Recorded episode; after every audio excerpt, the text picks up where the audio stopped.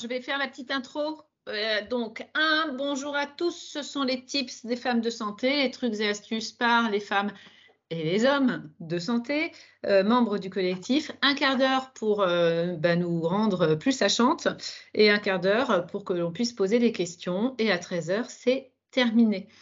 je suis très heureuse aujourd'hui d'accueillir Anne Rocher. Alors, je vais la présenter un petit peu. Anne, elle est coach et psychologue. Elle a euh, quatre enfants, plus un mari, plus un chien. Voilà, donc euh, pour ça, c'est au niveau perso.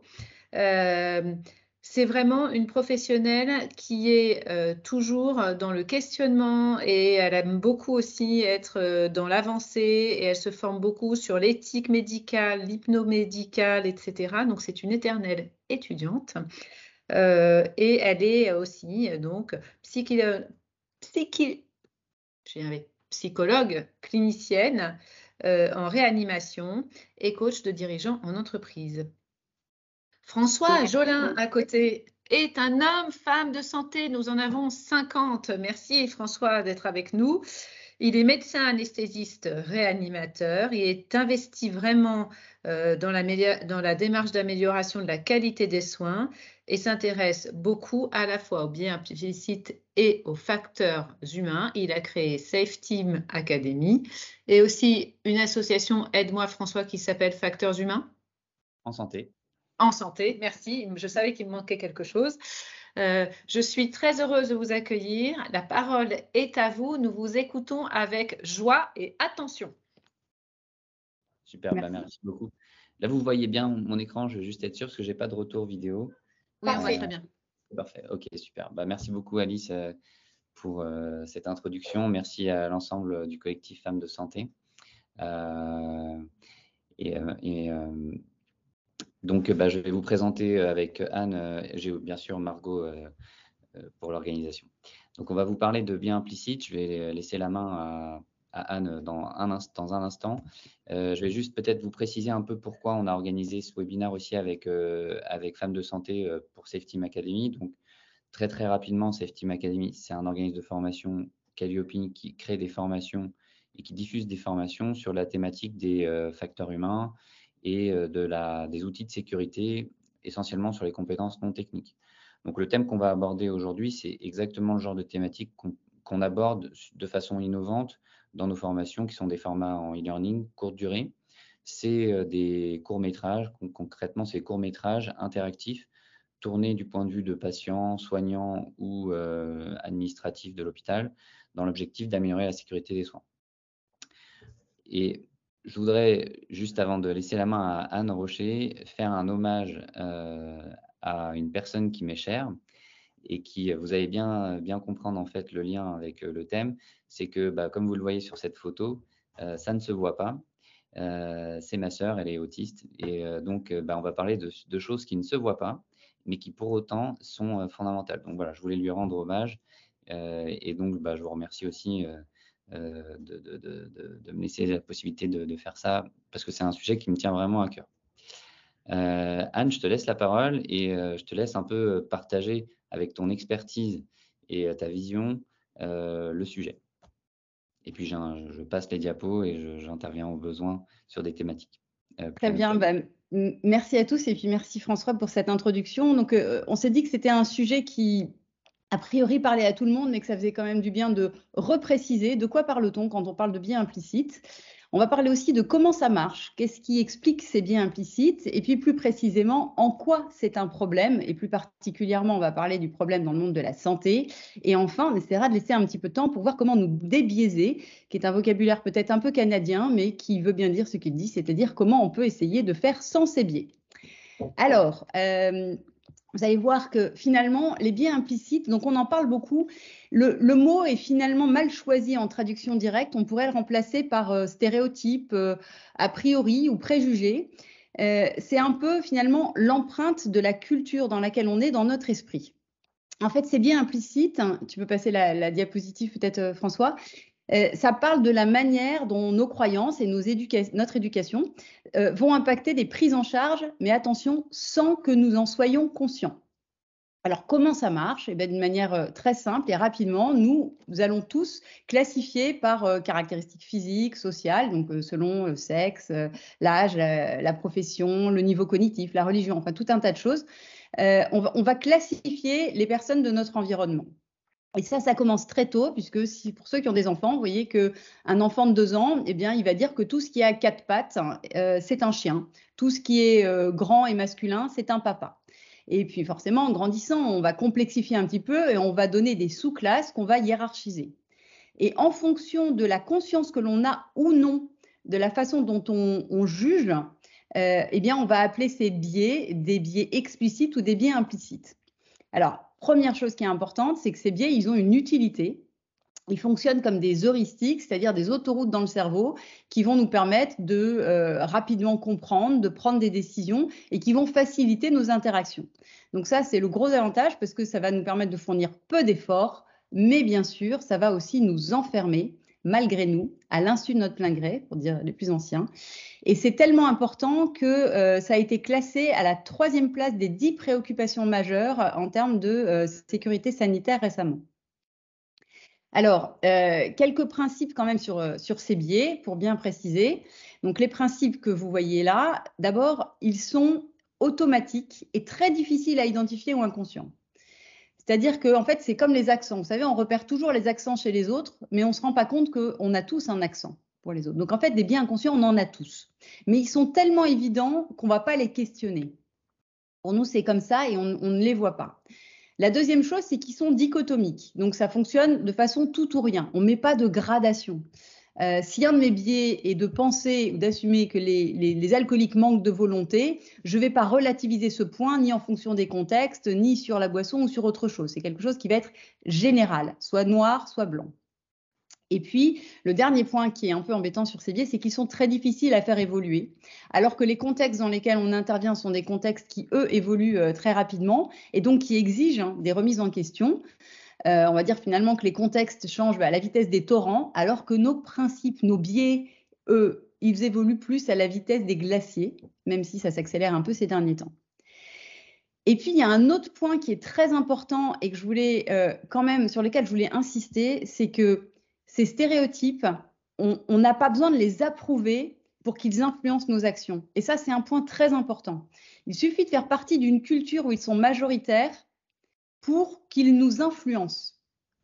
Donc ça veut dire par exemple que moi qui suis une femme et plutôt féministe, même si j'ai le sentiment d'être complètement maître de, mes actions, en intervenant dans une société qui va être très machiste, eh bien je vais néanmoins moi aussi avoir des comportements qui vont tenir compte de cette société machiste, même si je n'exprime pas moi-même ce machisme.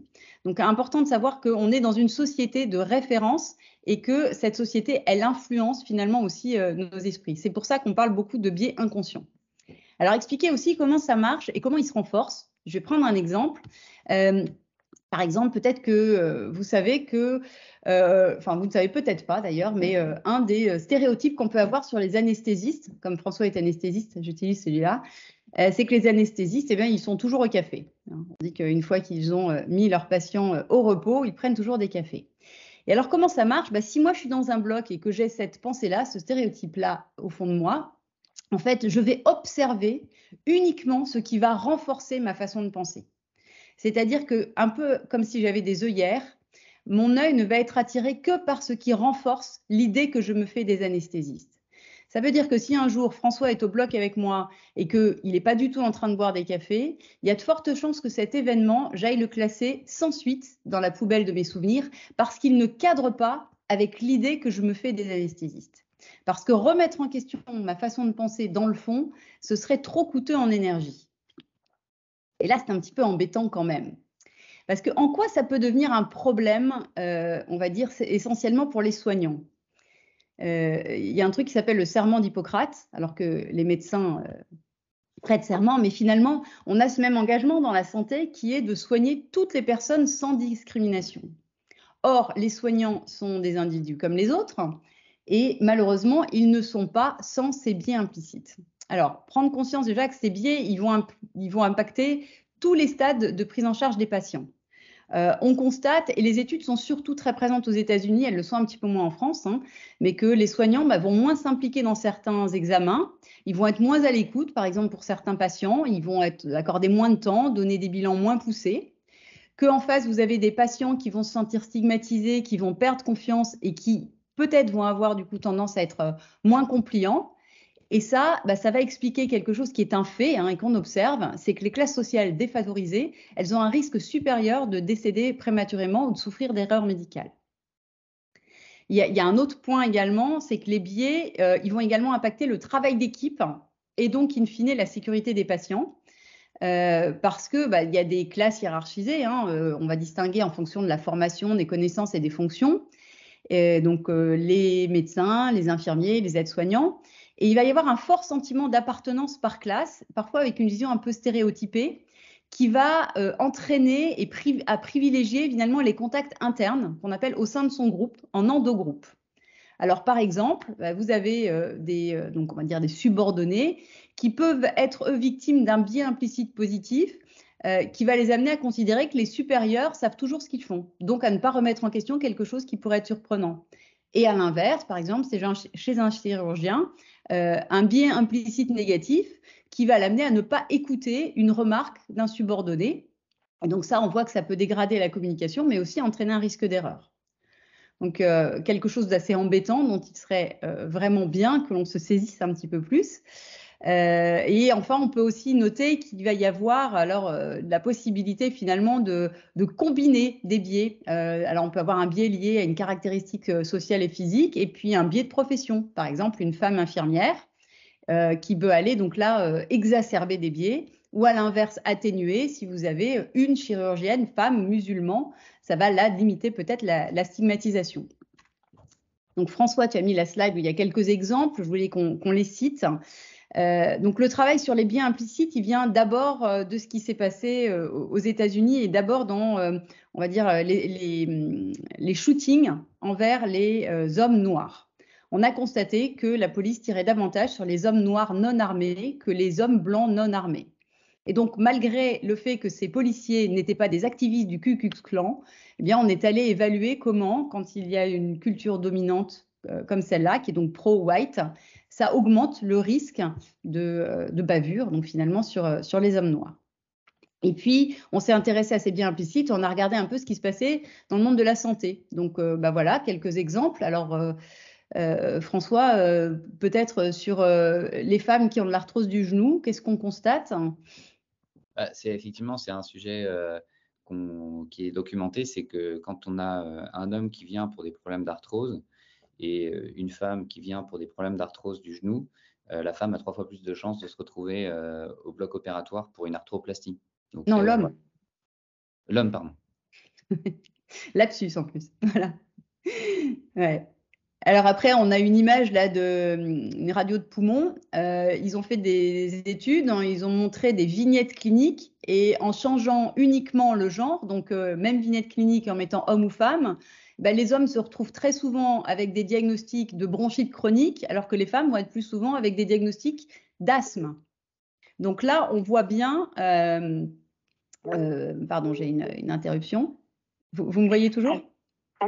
Alors attendez, excusez-moi. Vous me voyez toujours? Non. On ne vous voit pas, mais on vous entend. D'accord. j'ai eu une interruption. Euh, donc, euh, je disais, voilà, sur le, vous voyez que sur un même, euh, même vignette clinique, on peut avoir des diagnostics très différents. Euh, donc là, on va voir comment le genre peut impacter vraiment le diagnostic, mais aussi la prévention et aussi les traitements. Donc, par exemple, bah, les hommes vont être beaucoup moins souvent diagnostiqués et traités pour dépression parce que les médecins vont plus souvent mettre ça sur une cause organique alors que pour les femmes, on va être davantage euh, dans la prescription. Et là, on voit qu'il y a des vraies différences donc euh, dans la prise en charge. Il y, a un autre exemple. Alors, on a une photo de Claire Mounier. Euh, là, je ne sais pas à quel point vous êtes au courant de ça, mais j'ai envie de poser une question. Est-ce que vous savez quelle est la première cause de mortalité des femmes dans le monde? Alors, nous, Claire Mounier, on l'a mise en lumière l'année dernière, donc moi, je sais, je ne réponds pas. Voilà. Euh, alors, c'est pas immédiat, mais en fait, il faut savoir que les maladies cardiovasculaires euh, en France touchent mortellement 56% des femmes contre 46% des hommes. Ça veut dire 10% de plus. Et ça, quand on regarde un peu ce qui se passe, eh bien, c'est parce que pendant des décennies, euh, la représentation des femmes dans, les études de la pathologie était complètement sous-évaluée. C'est-à-dire qu'on a tellement regardé les maladies cardiovasculaires chez les hommes qu'on a été capable euh, de dépister et traiter très facilement ça chez les hommes, mais beaucoup moins chez les femmes. Et donc aujourd'hui, on voit qu'on a beaucoup moins et de dépistage et d'arsenal thérapeutique pour les femmes. Donc, si on remonte un peu dans, la jeunesse du problème, on voit bien que euh, les recherches cliniques, elles sont euh, davantage fondées sur euh, les hommes jeunes, blancs, en bonne santé, qui est donc érigé comme un standard dont on va tout extrapoler. Alors, il y avait de bonnes raisons hein, pour ne pas mettre les femmes dans les études. Hein. On s'est dit, attention, les femmes peuvent être enceintes, il peut y avoir des malformations. Donc, on les a écartées. Mais la conséquence de ça, c'est qu'on a complètement écarté et mis, on va dire, en règle uniquement, encore une fois, l'homme jeune et bien portant blanc et bien portant. Voilà. Donc c'est ce qu'on retrouve, on va dire, dans les explications de ces biais. Mais je vois que l'heure passe, donc je vais essayer d'aller très très vite. La question et le point d'après, c'est comment on fait pour s'en sortir? Euh, comment on fait pour sortir de ces biais euh, qui sont présents tout le temps? Alors, avant d'aller sur les actions individuelles, je crois que c'est important aussi de se dire que là, il faut tout un village pour changer les biais implicites. Et il faut aussi qu'il y ait une part d'action politique et sociétale. Ce n'est pas que des actions individuelles. On, on doit vraiment changer la culture. Alors, si on regarde d'un point de vue santé, la première chose qu'on peut changer, c'est valoriser davantage les carrières des femmes euh, dans le milieu médical, et c'est ce que fait Femmes de Santé, donc euh, merci. Hein, il y a quand même 70% des femmes qui finissent leurs études de médecine, et il y en a à peu près 12% qui accèdent à des postes de professeurs. Elles ont moins de bourses, moins de brevets, moins de, euh, de sponsoring, on va dire, pour faire leurs études. Elles sont noyées dans les publications. Donc là, on a un vrai boulot et ça contribuera vraiment à une meilleure prise en charge collective. La deuxième chose, c'est l'enseignement. Dans l'enseignement, il faut aussi faire bouger les lignes. Euh, les facs ont une responsabilité pour s'assurer que le matériel d'apprentissage ne véhicule ou ne renforce pas des stéréotypes ou des biais de genre, que les femmes sont suffisamment représentées dans les vignettes cliniques, tout comme les autres groupes.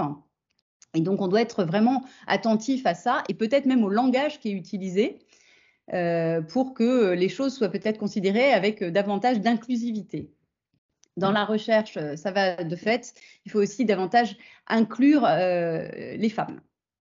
Ça, c'était donc pour ce qui est euh, au niveau sociétal. Ensuite, on a donc quand même des choses à faire. Alors, au niveau individuel, comme vous le voyez sur la, slide que vous avez sous les yeux, on va donc se dire que les biais implicites, c'est donc toute la partie immergée de l'iceberg qu'on ne voit pas. C'est donc inconscient et ça vient influencer à l'insu de nos pleins grés nos pensées et nos actions. Donc la première chose, c'est de travailler tout ce qu'on peut faire pour en être conscient. Être conscient de cette part immergée, c'est déjà être conscient du risque et de se dire oui, moi aussi j'ai un accent, moi aussi j'ai des choses qui me définissent et qui peuvent m'enfermer. Ensuite, il y a plein de méthodes pour euh, prendre du recul, travailler sa réflexivité, alors avec l'aide de tiers, de coach. Euh, euh, on peut le faire aussi en ayant accès, par exemple, à tout ce qui est proposé par la Safety Team Academy, qui, avec des pré-tests et des post-tests, va vous permettre de prendre conscience peut-être de choses que vous n'aviez pas euh, prévues ou perçues. Il y a des tests comme le, euh, test des associations implicites de Harvard, euh, qui est aujourd'hui une banque mondiale, hein, qui permet vraiment de, de, prendre conscience de tous ces biais implicites. Et la manière dont ils fonctionnent, c'est qu'ils vous font faire des associations et ils évaluent votre temps de réponse. Alors de façon très simple, hein, on va associer euh, blanc à bon et euh, noir à mauvais, puis après il vous change tout ça et il regarde le temps de réponse que vous avez. Là c'est sur quelque chose de très basique, mais ça va être fait sur toutes les possibilités, toutes les catégories euh, qu'on a regardées. Donc premièrement, être conscient et chercher, on va dire, à travailler sa conscience. Deuxièmement, eh ben, être motivé pour contrer ces biais. Euh, si on n'a pas le temps, si on n'est pas en sécurité psychologique, stressé, fatigué, eh bien, on est dans des contextes où on sait qu'on va euh, être en pilotage automatique et laisser beaucoup plus de place euh, au biais implicite. Et donc, il faut faire un effort conscient, activer vraiment sa, sa, concentration et son énergie pour les contrer. Donc, par exemple, eh bien, quand on a quelqu'un en face de soi, euh, éviter toute association, toute généralisation et toujours s'intéresser à la personne qu'on a devant soi, hein, comme une, personne. Et puis, se donner du temps pour vraiment activer cette, euh, euh, cette cognition contrôlée. Par exemple, c'est un autre exemple que je n'ai pas cité, mais sur la prescription dentalgique, eh bien, c'est des études qui sont essentiellement américaines, mais on va donner beaucoup moins d'antalgiques aux patients noirs qu'aux patients blancs. On va donner beaucoup moins d'opiacés patients hispaniques qu'aux patients américains, je vais dire pure souche. Et euh, on va peut-être aussi moins souvent entendre la plainte des femmes en donnant euh, cette idée que c'est euh, un syndrome méditerranéen, hein, donc un côté un peu hystérique. Donc se doter aussi d'outils pour être capable de prendre des décisions qui vont éviter tout l'impact de la subjectivité. Ça, c'est au niveau individuel. Et puis enfin, il y a quand même le niveau collectif, quand on travaille tous ensemble. Euh, donc, euh, plus on s'entoure, moins on est, on va dire, sujet à ses propres biais. On peut être les garde-fous les uns des autres. Et on l'est d'autant plus qu'on va valoriser la diversité ou euh, la différence. On va essayer de fuir tout ce qui est consensus rapide. Si on est tous d'accord rapidement, c'est probablement qu'on a tous le même biais. Et pour ça, euh, bah, finalement, c'est un peu ce qui se fait en entreprise, mais la diversité, euh, donc euh, recruter des gens qui sont différents de nous, travailler avec des gens qui ont différentes cultures, eh bien ça, ça nous permet de limiter l'impact des biais. Et à l'inverse, hein, dans l'entre-soi, on, augmente les biais implicites. Puis le dernier point, c'est toutes les procédures qu'on va pouvoir faire pour limiter la subjectivité et par exemple les échelles visuelles analogiques dans la douleur. Voilà, j'ai parlé un peu trop, je suis désolée. Je laisse la parole. Alors, bah, merci. Juste un dernier point, euh, Alice. Donc, on vous a mis quelques références pour aller plus loin. Euh, merci Anne pour euh, la préparation de ce, webinaire. C'était un bah, plaisir d'être ensemble. J'en profite aussi pour annoncer que l'association Facteur Humain en Santé sortira un livre en 2023 et que Eve Fabre, à qui on doit aussi une partie de ce webinaire, puisqu'elle a, a, contribué pour l'écriture de ce livre et on s'en est inspiré, euh, bah, on en profite pour la remercier. Et voilà, on est à vos dispo pour euh, répondre aux questions. Est-ce que Alice, j'arrête le partage d'écran pour, euh, pour voir? Allez. Nous, vous vous inquiétez pas, on mettra les coordonnées sur la plateforme. De toute façon, vous pouvez contacter tout le monde sur la plateforme Femmes de Santé. Je rebondis juste sur un point, moi aussi, du coup. très intéressant, c'est bien implicite en santé. Je rappelle qu'on a les états généraux de la santé de la femme le 9 décembre sur lesquels on est en train de travailler. Je suis en train de me dire, on a peut-être obtenu des, consensus trop rapidement. Euh, voilà, donc euh, ça me fait réfléchir. Euh, du coup, n'oubliez pas, venez participer parce que c'est le moment ou jamais justement de bien insister, y compris auprès des pouvoirs publics, sur ces biais qui existent et de mettre bah, les pieds dans le plat puisqu'on va faire une lettre ouverte au gouvernement. voilà, je vais les prévenir avant. Hein, qu'on va leur remettre. Et maintenant, la place est aux questions, s'il vous plaît profitez-en. C'est pas souvent qu'on a l'occasion de parler aussi franchement de sujets aussi intelligents. Oui, je, voulais vous remercier, c'est Estelle. Euh, juste, vous parlez d'études euh, aux États-Unis. Est-ce qu'en France, on a des données euh, Est-ce que vous pourriez nous partager éventuellement? Non, il n'y a pas beaucoup de données en France. Bah, c'est-à-dire qu'on les trouve beaucoup plus massivement aux États-Unis. Alors après, j'ai peut-être pas cherché avec suffisamment d'attention euh, la manière dont ça avait été traduit en France, mais je crois que ce sujet des biens implicites, il est, il est vraiment euh, peut-être plus conscient, plus en présence à l'esprit mm. euh, dans les prises en charge américaines que ça ne l'est dans, dans, les études françaises. Après, on peut regarder aussi chez les voisins belges et suisses qui oui, font euh, pas mal de choses. ce serait plus proche de chez nous. Parce que c'est vrai qu'aux États-Unis, bon, les prises en charge ne sont pas les mêmes. Enfin, vous savez aussi que voilà, le côté défavorisé fait que euh, voilà, on a moins les moyens de, se soigner. Donc, ça, il peut y avoir un biais par rapport à ça aussi dans les études, je ne sais pas. Mais... Euh. En tout cas, le sujet des biais ouais, est présent. Pardon, François, vas-y.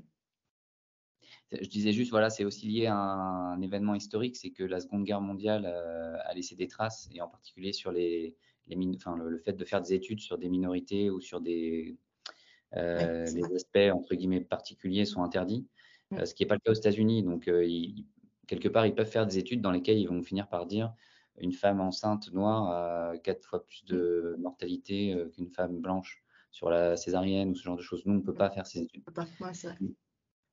Merci. Une autre question? Ah, Il y a une main levée. Alors. Docteur Oui.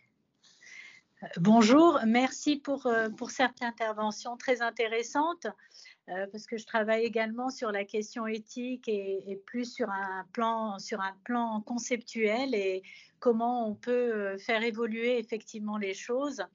J'ai trouvé ça très très intéressant vu plutôt du côté comportementalisme euh, vraiment à l'américaine. Euh, donc ça, c'est pas trop ma, c'est pas trop ma manière de, voir les choses, mais, assez intéressant. Voilà, je, je voulais simplement, bon, la question a été posée avant moi pour savoir si en France il y avait une étude, puisque bon, ils sont, on sait que les Américains sont plutôt utilitaristes et pas vraiment dans le dans la direction déontologiste comme nous, on n'a pas tout à fait les mêmes façons de voir même si on partage sur le plan de l'Occident euh, vraiment la même, enfin, une grande majorité de, de, biais que vous avez cités, est-ce que, euh, est que vous avez tenté euh, dans les, dans les propositions de, de véritablement considérer déjà la société française multiculturaliste. Euh, effectivement, euh, est-ce que vous, euh, vous pensez que intégrer l'éthique, l'éthique comme fondement dans, la, dans la démarche pourrait être intéressante? Est-ce que vous avez regardé de ce côté-là? Sur le plan de, de la caritas, du, de la, de la, de la démarche Est-ce que, est-ce que ce serait pas plus simple de, partir véritablement du sujet euh, qui soigne et de, et de valoriser la part, euh, la part du cœur, la part, euh, la part éthique de, l'individu? Qu'est-ce que vous en pensez? Alors, je, veux bien répondre, mais peut-être Anne, si tu veux répondre d'abord, comme tu veux. Bah, en fait, pour moi, c'est pas antinomique et ça peut tout à fait être complémentaire. Enfin, le, le, care et puis euh, d'avoir la préoccupation éthique en tête dans, ces prises en charge, euh, je crois que c'est, oui, c'est un, c'est un bon, bon sujet. Euh, là, la vraie question, c'est dire le niveau de conscience que l'on a de ce qui nous impacte. Donc, on a du mal à le mettre, on va dire, sur la table pour en parler. Et, vraiment, j'insiste sur ce point qui est, euh, bah, par exemple, moi, je ne me décris pas du tout comme raciste, mais dans une société qui, malgré tout, va rester raciste, je vais avoir des actions. Et si je n'ai pas conscience de ça, je ne peux pas le mettre en discussion éthique. Je ne peux pas le faire rentrer dans un décadrant éthique. Donc, je crois que c'est quand même important de travailler beaucoup sur euh, aussi la sensibilisation et puis, voilà, de mettre en place des, garde-fous euh, collectifs. Oui, alors moi, si vous voulez, je pense que effectivement, euh, j'ai bien compris que vous partiez plutôt, bon, pour moi, de la membrane, de la partie de l'orgueil et, de la partie qui est cachée de, l'iceberg, sur le plan du concept que je, que je euh, de, ma, de ma vision, de la manière dont, dont je procède. Euh, vous, vous partez plus sur le fait que chaque soignant euh, doit s'interroger, enfin mmh. moi, enfin, voilà, ce que, je, ce que je comprends et ce que j'ai fait hein, pour moi, donc euh, je, je, saisis tout à fait qu'il y a un, inconscient et qu'il et que il faudrait véritablement tirer la sonnette d'alarme pour dire attention les soignants, je pense que ça serait bien d'aller vous interroger et mmh. d'aller euh, conscientiser, prendre conscience que l'inconscient nous échappe. C'est ça, c'est donner du temps de réflexivité à chaque soignant, tout à fait. voilà. C'est tout à fait ça. Et c'est Pardon, vas-y. Vas-y, vas-y, François, mais je voulais juste rebondir. Et du coup, euh, si on place dans ce schéma d'inconscient et d'essayer de prendre conscience qu'on a un inconscient qui nous gouverne hein, finalement et qui est empreint de, de, de, tout notre environnement et de notre histoire personnelle, euh, est-ce qu'on n'est pas, euh, pour éviter ces biais, en train de, lutter contre soi-même en permanence du coup? Parce que est-ce qu'il n'y a pas un moment où on se dit oh, mais merde, j'en ai marre d'être toujours dans cette dans cette norme de dire fais attention, fais attention, fais attention? Est-ce qu'il n'y a pas des, des, voilà je c'est pour ça que ce sujet rejoint totalement nos démarches, c'est qu'en fait, euh, on est, en tout cas quand on est médecin, formé à, travailler seul et dans la compétition. Et en fait, tout l'enjeu, et c'est pour ça qu'on ces sujets-là, nous, on les aborde avec une approche plutôt travail en équipe et coopération. C'est que, alors évidemment, il y a un sujet quand on est médecin généraliste tout seul dans son cabinet, mais euh, quand on travaille dans des structures complexes, et ça va être le cas même pour les médecins généralistes qui aujourd'hui en ville commencent à interagir avec différentes euh, entités certes qui ne sont pas dans leur cabinet, mais qui sont euh, à l'extérieur et qui sont plus tout seuls.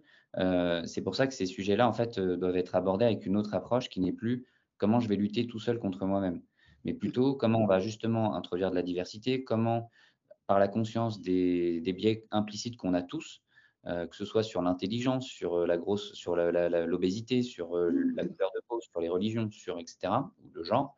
Comment on peut justement faire en sorte que, au final, n'importe quel patient soit pris en charge de façon équitable, surtout performante, parce qu'en fait, on, voit qu'il y a des, voilà, des gens à qui on devrait expliquer davantage les choses et on se dit bah, ils sont bêtes donc on va pas leur expliquer alors qu'en fait on devrait encore plus leur expliquer. Et ça rejoint du coup la dimension care ou enfin éthique. Et cette dimension là elle a besoin d'être d'abord interrogée. Donc d'où prise de conscience mise en place de procédures ce que disait euh, oui mais excusez-moi François juste, je veux finir ce point sur la partie procédure euh, dans les organisations de haute fiabilité on ne prend pas de consensus, euh, on ne fait pas de décision rapide sur des consensus simples et faciles, parce que c'est des sujets complexes. C'est un exemple. Et il ne s'agit pas de mettre des procédures au sens euh, évacuation incendie. C'est des procédures de fonctionnement humain. Hmm.